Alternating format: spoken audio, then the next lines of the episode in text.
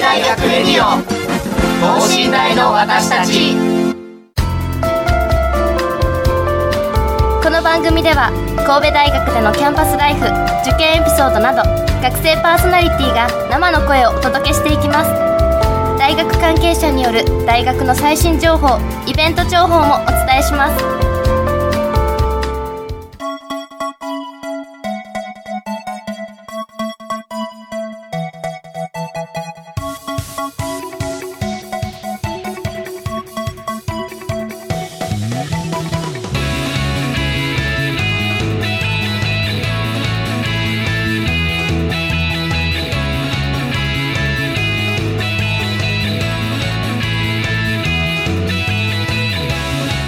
皆さんこんばんは。農学部2年の伊藤亮太郎です。はい。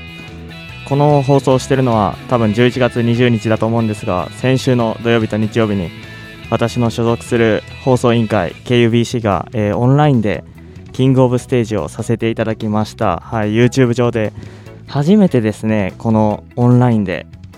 学祭をやったんですけれどもめちゃめちゃなんか慣れない感じですごい緊張したなっていうのがありました。はい来てくださった皆さんは本当にありがとうございました。はいということで今週はですね寝台と作る未来寝台新報2020をテーマにお送りいたします。これはですね昨年度から始まった神戸大学のビジョン発信プロジェクト。明日はそのプロジェクトのイベント寝台進歩が行われるとのことでメンバーである事務職員の方にゲストに来ていただきました。それでは今週も最後までよろしくお願いします。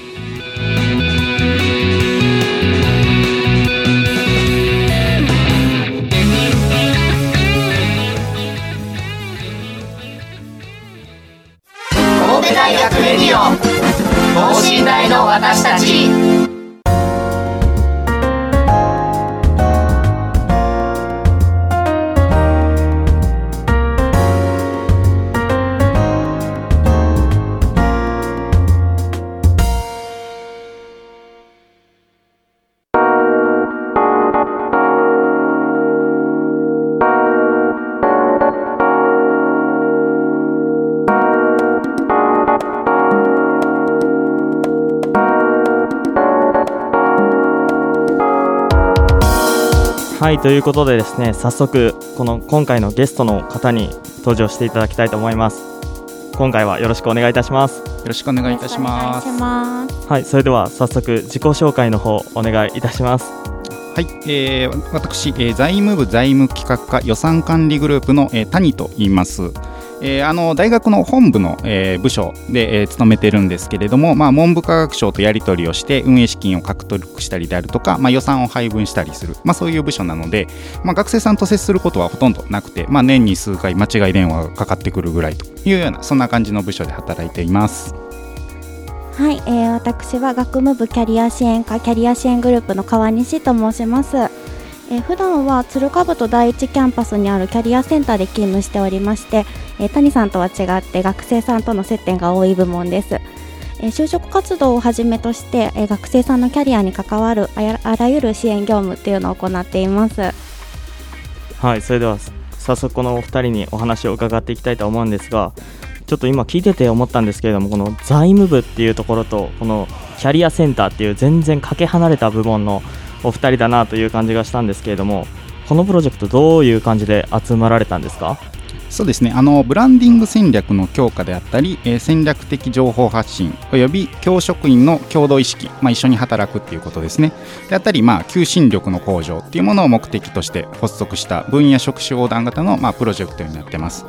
でまあ、あの今年、えー、2年目去年の2019年度にスタートして、まあ、今年度は2年目なんですけれども、まあ、メンバー若手のえー、有志職員を中心として、えー、構成されていまして、まあ、所属部署はさまざまで、まあ、あの施設系の、まあ、建物の工事とか、まあ、そういったようなことを見ている人間もいたりとか図書館の職員もいたり先生もいたりと、まあ、そんなような、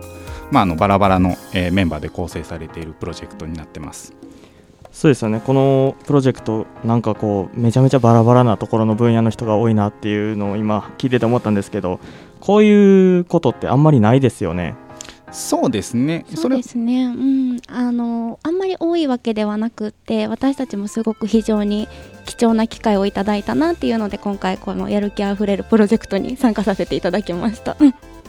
もうそれではもう早速ですねこのビジョン発信プロジェクトのもう具体的な内容に入っていきたいなと思うんですけれどもこれまずビジョン発信プロジェクトの目的っていうのはどんなことなんでしょうか？まあ、先ほども申し上げたあのブランディング戦略の強化っていうのが挙げられるんですけれどもその中で、まあ、具体的にはあの統合報告書っていう冊子を発行したりですとか信大進歩っていうシンポジウムを開催することによって、まあ、神戸大学のビジョンを発信していこうっていうものですね。なるほどではこの発信プロジェクトに関してどういうことをこう考えてやられてますか？そうですね。やっぱりあの神戸大学の魅力をたくさんの方に知っていただくのをあの一番の目的には置いております。なるほど。ではこの具体的にやっていることとしてはこの統合報告書っていうのと信頼進歩っていうことが2つが大きなことでしょうか？そうですね。あの昨年から始まったプロジェクトでして、まあ、昨年度も今年度もその統合報告書の発行っていうのと身体進歩っていうのは引き続き行っております。去年と変わった点とかってあったりとかしますか？そうですね。あの、まあ、去年っていうのは、まあ、初年度っていうのもあって統合報告書作成にあたっては、まあ、特にこうなんでしょう企業の方とかに向けた記事が多かったなっていう印象があるんですけれども今年度に関しては本当にあらゆる神戸大学に関わる皆さんに読んでもらいたいなと思って昨年よりもより読みやすいあの統合報告書の作成っていうのを行いました。なるほど。ではもう早速その聞いていきたいんですがまず統合報告書っていうのを僕はもう神戸大学通ってるんですけど 初めて聞いて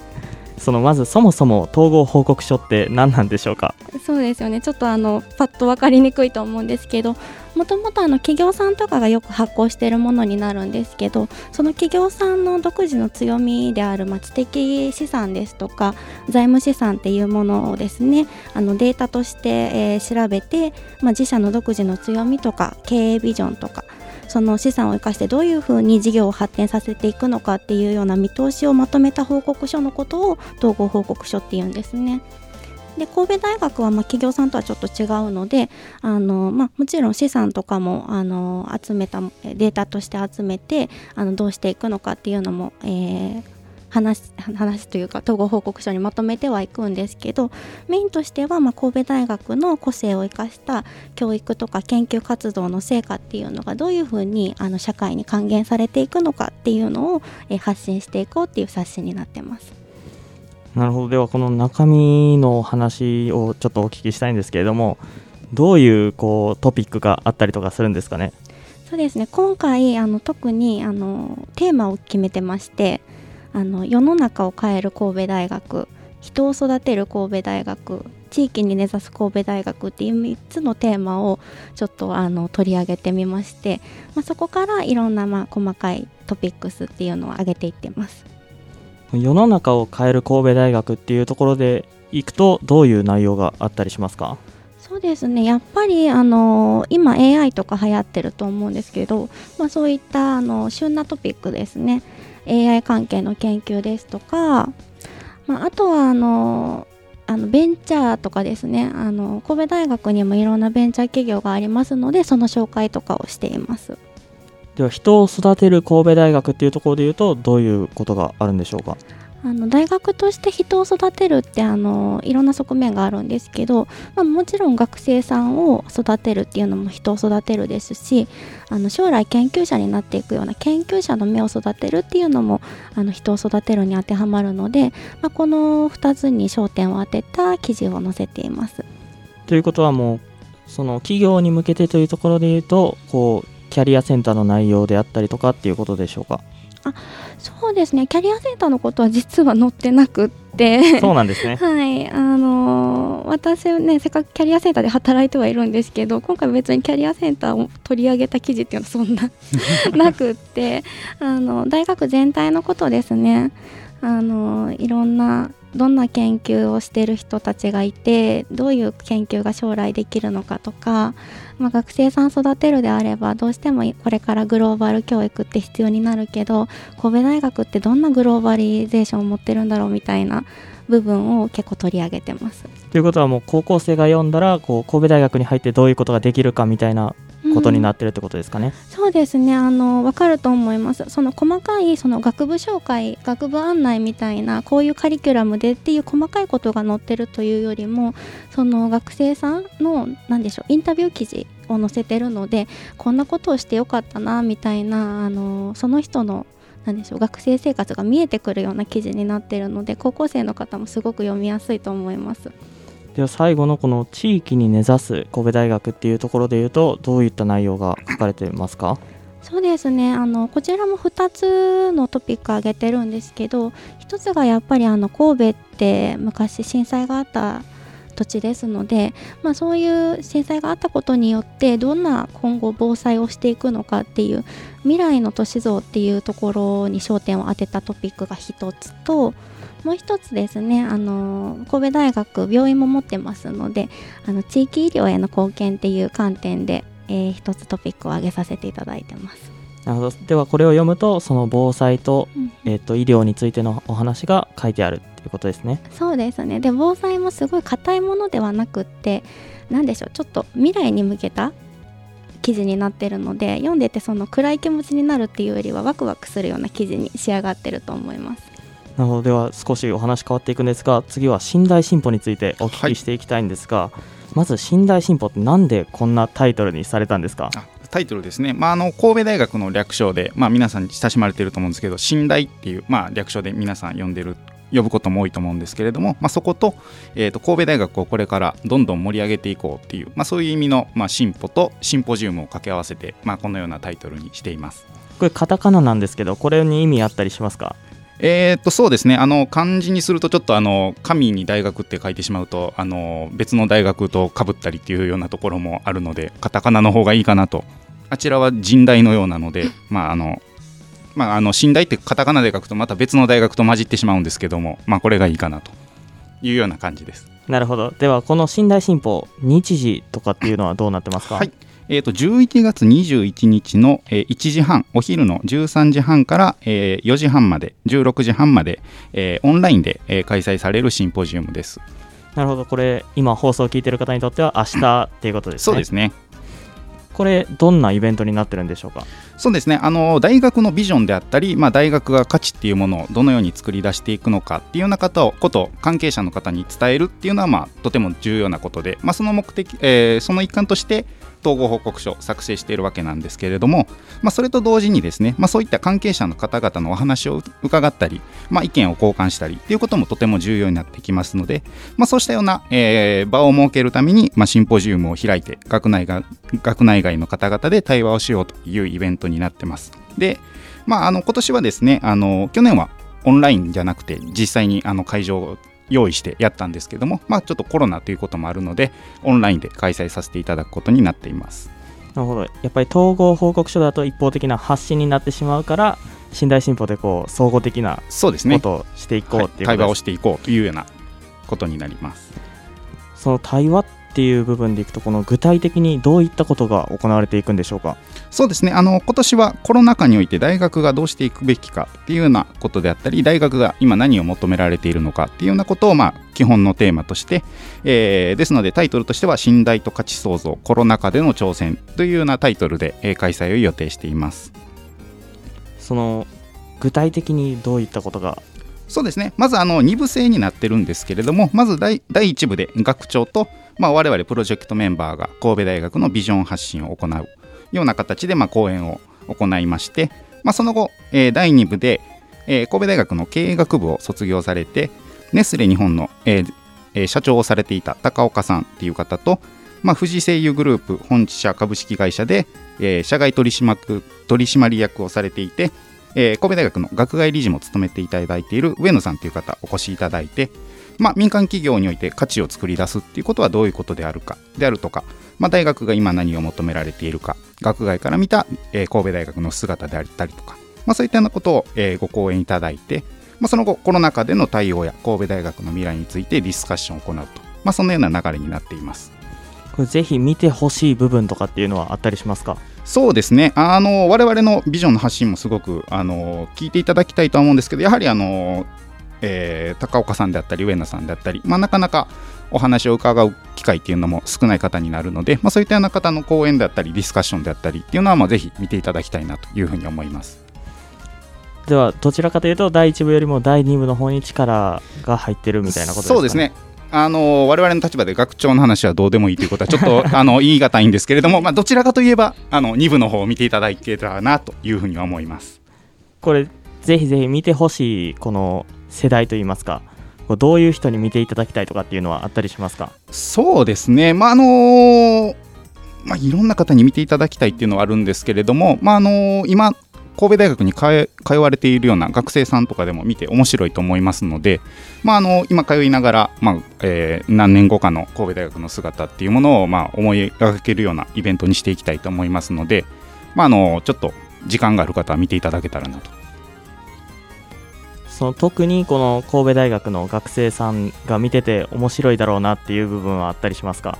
そうですね、どうだろうな、なかなかやっぱでも先輩、高岡さん、先輩で、まああのー結構大物、ウィキペディアに記事があるぐらいの大物なので、まあ、あの話を聞くと面白いんじゃないかなというふうに思います。なるほど。ということはその高岡さんのお話が特に聞いていて面白そうだなっていう感じそうですね、僕もすごくあの今、楽しみにしているところなので、あのー楽しい、楽しい、楽しい、なんて言うんでしょうね、はい、まあ、面白いものになるとは思います。お話上手だと思いますね。やっぱりあの民間企業で長くその偉い立場にいらっしゃった方ってどうしてもそういうお話が上手じゃないとこう従業員の方とか従えられないのですごい面白い話になるのかなって予想してます。なるほど。ではこのこの企画についてのちょっと裏話みたいなものも聞いていきたいんですけれどもそうですねあの当初はですねやっぱりあのリアルであの会場を借りてやる予定だったんですけれども、まあ、そこから急遽、まあどうしてもオンラインにせざるを得ないかなというようなことになりましてもそこからもうずっとバタバタと、えー準備に追われるような状況でもう僕も正直なところその当日が来るのが今嫌で嫌でしょうがないというか もう何かあったらどうしようっていうのでもういっぱいになってますね。やっぱりこうリアルとオンラインになるとやっぱり全然違ってきそうですか？そうですね。やっぱりリアルは何があるかわからないというか、まああの自分たちに何の落ち度がなくても、うん。あの回線の調子が悪いとか YouTube のサーバーが落ちてしまったとかあったらもうどうしようもないので、まずそのどれだけ準備をしてもこうこれでいけるっていう確信を持てないっていうのはやっぱり大変なところかなというふうに思いますね。なるほど。本来であればどういった会場で行われる予定だったんですか？あそうですね。神戸大学のあの六甲ホールっていう、えー会場があるんですけれども、まあ、そこでやろうかなというふうに思ってました。ということは今回はもうそこでやらずにもう完全にオンラインって形ですか？えーとですね、あのー登壇される方とかにはそのロッコホールに来ていただいて、まあ、その様子をカメラで、えー映したりあのスライドを投影したりしながら、えー配信をするというような予定でいます。じゃあもう完全に六甲ホールからの中継みたいな感じになってるですはい、中継をするような形になります。ロッコホールわかります ?100 年記念館のところです、ね。あわかりますうん、わかります。うんあの景色綺麗なところですよそうですねそうですでなんかオンラインの方に気がいってちょっとね会の詳細詰まってなかったとかって結構この間聞きましたはい、はい、あのーやっぱりどうしてもオンラインがっていうのは そうですよね。オンラインはやっぱりね大変だと思うんですけれども。先ほど冒頭でねお話をされてたオンラインで。そうです。もう我々もこう K, K オブ KOS っていうキングオブステージっていうのをやってるんですけども、オンラインでやってみたらもう YouTube が急に固まったりとかもうそういうのがあったりしてもうバタバタでしたけど。まああまり聞きたくないワードが今出てきたけども 本ちょっと当ですね。ちょっと。ドキドキしながらはい向かいましょうそうですね。頑張っていただきたいなと。ありがとう思っておりございまます。す。はい、このただその六甲ホールからその中継されるっていうことなんですけどもこの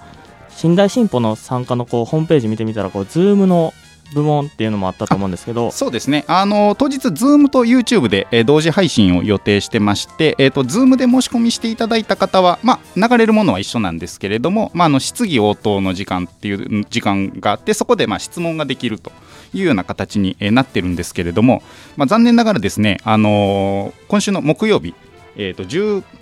19日か。19日の木曜日で Zoom の方締め切ってしまうので皆さんこれ聞かれてる時にはもうちょっと Zoom が申し込みができなくて、まあ、YouTube で見ていただくというようなことになるかと思います。ただ YouTube で見ていてもこうなんていうんですかねちょっと空いてる時間とかに見ることもできると思うんでそうですねあの現場に行かないといけないっていうことではないので、まあ、あの気軽にこうなんやろ。お酒はまだ飲めない方もいると思いますけどもあのなんかおやつ食べながら見てもらったらいいかなと思います。となってくるとやっぱりこの去年であれば実際にこうロックホールまで来ないといけなかったんですけどこう逆に言うとこう遠いところの人がこう見てくださったりとかっていうことができるようになったってことですよね。そうですねあの Zoom の申し込みも今結構していただいてるんですけれども、まあ、あのどこの方かはわからない方もまあ大勢いらっしゃいますけど、まあ、大学の関係者とかであればあの東京の方であったりとか元北海道の方であったりとか、まあ、そういったような方も申し込みをしていただいたりしています。なるほどやっぱりこう遠くの人とつながれるっていうのは結構いいですよね。そうですね、まあ、あのどんなところからでも参加できるっていうのは、まあ、オンラインのいいところだなと思うので。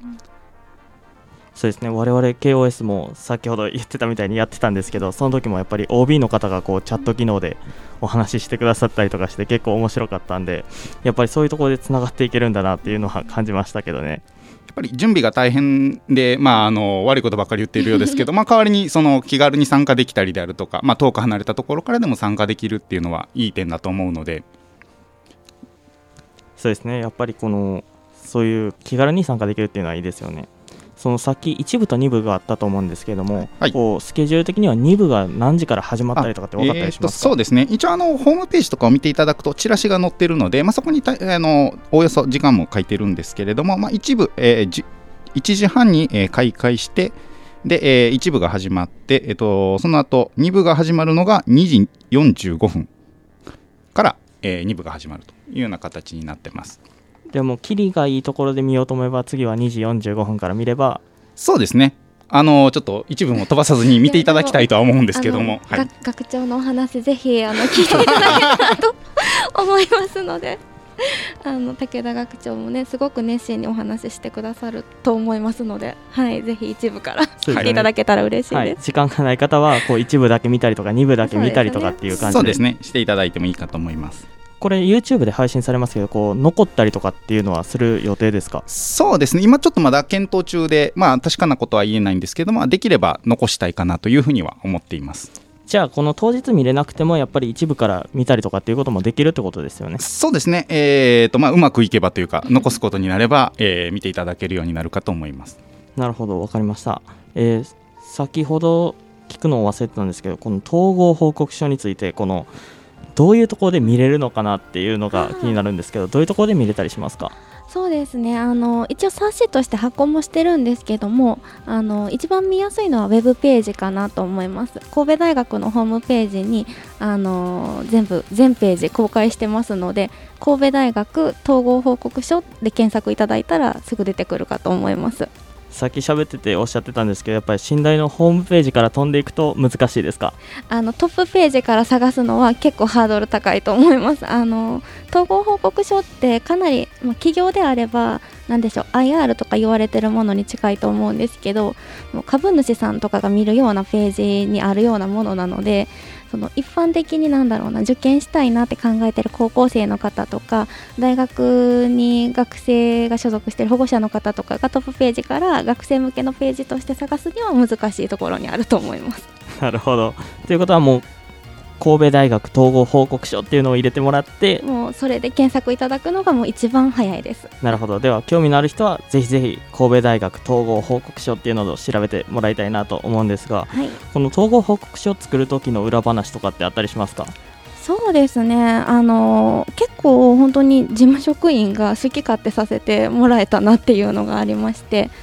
うん裏話というかちょっと面白い部分でいくとあの神戸大学統合報告書の後ろの方でマネジメント体制っていうページがあるんですけど執行部のあの先生方のお写真がずらっと並んでるんです。これなんか結構他の大学さんとかだと頼んでも取らせてくれない先生方っていうのが結構いるらしくって神戸大学はすんなり皆さんいいよいいよって取らせてくださったので結構面白いなと思いました。そうですね。いい先生方が多いっていうことですよね。すごく多いです。こうこういうことが一番大変だったとかいうことはありましたか？大変まあ一つの冊子を作るっていうことで全体の統一感ですとかまああのいろいろやっぱ記事によってこういうこと伝えたいけど伝えきれないとか文字数の制限とかっていうのは大変でしたけど何でしょうやってる中で先生も協力的だし学生さんも協力的だし事務職員もやる気にあふれてるしで、まあ、苦労より楽しいことが多かったですね。また打ち合わせとかがちょっとあの、なかなか集まることが難しいっていうことがあったのでオンラインで打ち合わせをしてっていうのはちょっと普段と違うのが大変だったかなっていうのはありますね。そういうところでもオンラインになってくるんですね。そうですね、まあ、ズームであの打ち合わせをしたりであるとか、まあ、あとはスカイプなんかを使ったりして打ち合わせをしたりっていうようなことを、まあ、最近、あのこういうプロジェクトに関わらず職場の中でもそういったようなものツールをうまく使って仕事していこうっていう風潮も出てきてますので、まあ、それに乗っかるではないですけどそういうのをうまく使って、えー、やっていきました。そうですね。なんかちょっと大変ではあったんですけど慣れたらどうでしょう？あのいちいちこうね集まって打ち合わせするよりも便利なところも見えてきたので、まあ、オンライン化のいい面も知れましたね。なるほど。ではもう最後お時間少なくなってきてるんですけれどもこのリスナーの方へのメッセージあったりとかしますでしょうか？そうですね。あの特に高校生の方なんかだと目にするあの大学の資料って大学案内であったり学部案内だったり、まあ、そういったようなものが、中心になると思うんですけど、まあ、そういったパンフレットってどうしても今何をしているかとか、まあ、カリキュラムがどうだったりとか、まあ、そういったようなことが中心になると思うので、まあ、少し違った視点で書かれた統合報告書を見ていただいたら、まあ、新しい発見があるんじゃないかなと。思います。でまたあのシンポジウムの方もあのビッグネーム来ていただいてますので、えー、見ていただければなというふうに思います。やっぱりこのパンフレットとかだと今のことしかわからないけど統合報告書を読めばこう未来のことが分かっていくみたいなそうですね中長期的なスパンで、まあ、あのあの書かれるような冊子になってますので、まあ、そういったようなちょっと、あのー、今後の神戸大学の姿みたいなものを知りたいっていう方にはいいかなというふうに思います。はい、信頼進歩の方もあの今回メインテーマがコロナ禍の中でっていう話があったと思うのでやっぱりそういうところで不安を抱いている方にとってもやっぱり見ていただくといいような部分あったりしますかね？そうですね、まああのー、まあ、見ていただくといろいろとコロナについてお話をしたりであるとか、まあ、あとデジタル化あのさっきも話に出てたような、まあ、オンラインで何かをするっていうようなデジタルトランスフォーメーションなんて言ったりするんですけど、まあ、そうしたような内容も盛り込んだシンポジウムになる予定でいます。はいでは最後になったんですが今回の この統合報告書についてはえ神戸大学統合報告書で検索していただくっていうことと信頼進歩に関してはどう検索すればいいですかね？そうですね。11月21日の土曜日の、えー、13時半からなるんですけれどもあの神戸大学の公式 YouTube チャンネルで配信を予定しますので、まあ、そちら見ていただいたらなと思います。あのー、まあもうぜひ見ようっていう方はあの大学のチャンネルあのお気に入り登録をしておいていただければなというふうに思います。なるほどありがとうございました。それではこの後エンディングの方に行きたいと思います。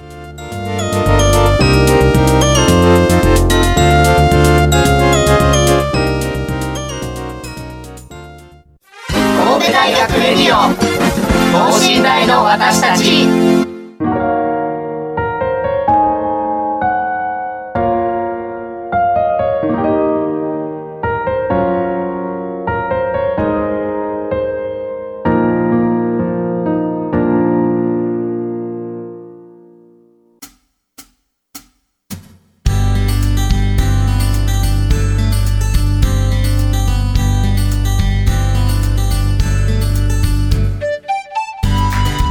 はいということでですねエンディングの方のお時間になってしまったんですが、えっと、僕は去年から神戸大学に入ってるんですけれども全然この統合報告書であるとか信頼進歩についてのこと全然知らなかったので お話聞けてとても楽しかったです。あと統合報告書をこう読んでみたらこう何て言うんですか神戸大学の現在じゃなくて未来の方のことも知れるっていうのが分かってですねちょっと目を通してみようかなと思ってもうすぐに検索してみようかなと思います。はい、もう一度先ほどのお話繰り返させていただきますが、えっと、統合報告書を読みたい方は神戸大学統合報告書で検索していただくそして信頼進歩の方は明日明日の1時半から神戸大学のチャンネルの方で YouTube から配信されるのでぜひぜひ見ていただきたいなというふうに思いますはいさてここで神戸大学生の皆さんへ付属図書館からのお知らせになります。まだお知らせになるんですがこの冬神戸大学附属図書館ではオンライン読書室を開催いたします。Zoom を通じて本を読みながら学生さん同士で交流ができるそんな仮想図書館をご用意しました。開催日は12月2日9日16日の午後2時から3時までとなっております。詳しくはですね付属図書館ウェブサイトのお知らせをご覧ください。皆さんのご参加お待ちしていますということです。ということでお時間の合う方はぜひぜひ参加してください。それでは今週は伊藤亮太郎がお届けいたしました。それではまた次回。さようなら。